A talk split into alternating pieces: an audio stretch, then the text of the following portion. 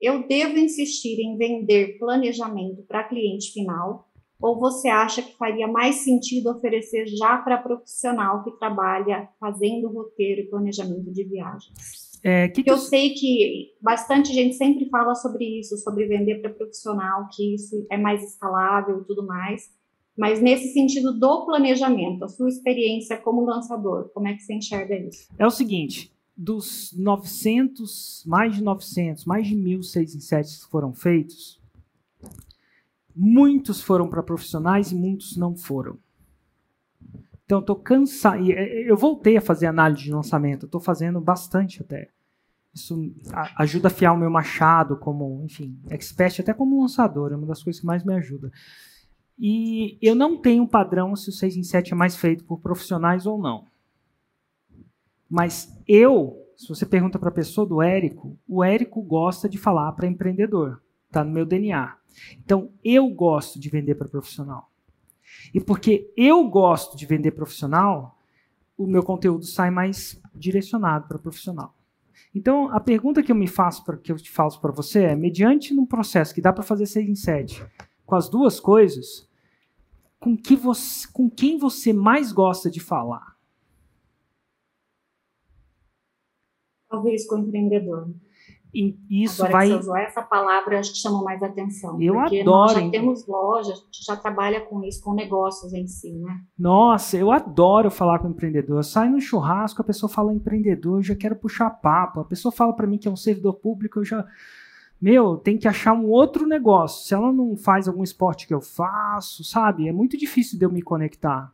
Eu gosto dessa vida de empreendedor, desse cara que toma risco, sabe? Que tem coragem, que às vezes tem um dragão e vai em frente o dragão, entendeu? Eu me eu adoro isso. Isso é uma coisa muito muito érico assim. Mas eu sei que isso é uma coisa érico, porque tem gente que não gosta de falar comigo. Não gosta de falar de empreendedorismo. Eles gostam de falar quando eles vão tirar as férias, né? Tem tempo. Onde você vai passar as férias? Onde você vai passar o ano novo? Eu gosto de falar com um cara que não sabe se hoje é sábado ou segunda. Ele gosta disso. Eu gosto de. Tipo assim, isso é uma. Mas é uma coisa eu, né? Então. Então sou eu. Isso, isso vai acontecer tanto num churrasco comigo, com a minha personalidade, quanto se eu estiver gravando um áudio no Telegram para essa pessoa. Eu sei as dores que ele sente, eu já senti muitas delas.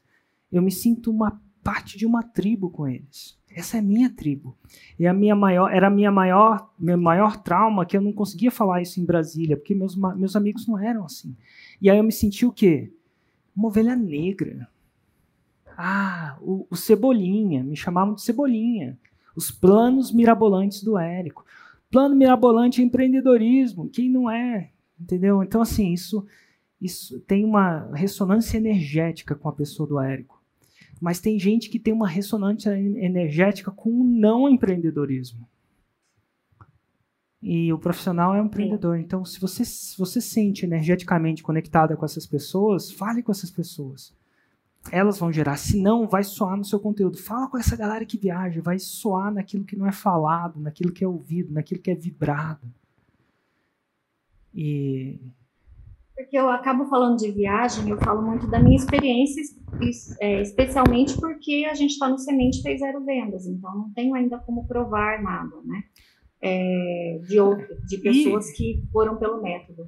E aí, quando eu falo só de mim, parece que, assim, é, é essa dificuldade que você falou agora parece que conversou muito comigo, assim, a dificuldade de puxar um assunto com uma pessoa que não seja sobre o trabalho, sobre o negócio, sobre como fazer isso melhor, é, se ela for fazer isso só por hobby, assim, o quanto eu vou conseguir demonstrar para ela que aquilo é interessante, que aquilo vai ser, vai mudar a vida dela, porque viajar é conhecer o mundo, enfim, né? Para quem é. não está acostumado a fazer, ou para quem gosta e ainda não consegue fazer isso tão bem.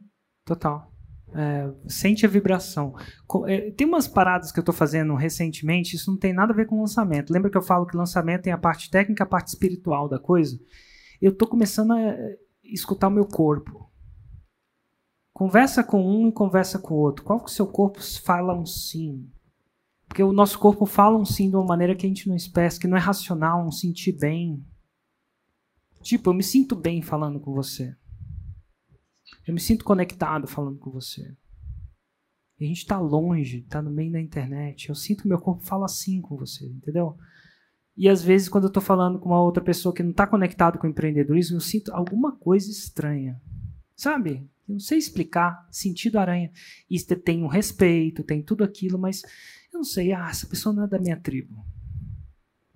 Então, assim. não evolui, né? Para mim, assim, me falta é. repertório para conversar sobre coisas aleatórias, não, eu acho. Não né? é e natural. E para o mundo do empreendedorismo é mais fácil, né? É. E eu sou uma pessoa assim, mas eu tenho certeza que existe um mundo não empreendedor lá fora. Se quiser saber, aqui em Brasília é o antro do não empreendedorismo, né? E nada de errado com isso. Graças a Deus, a gente tem servidores públicos, a gente precisa também de passaporte, tribunais, essas coisas todas. E tá tudo bem. Mas eu sei quando eu tô com. Eu sei a energia, a energia é diferente. O meu corpo meio que é um radar, assim. Então, assim, Escuta o seu corpo, ele vai te dizer com quem você gosta de falar.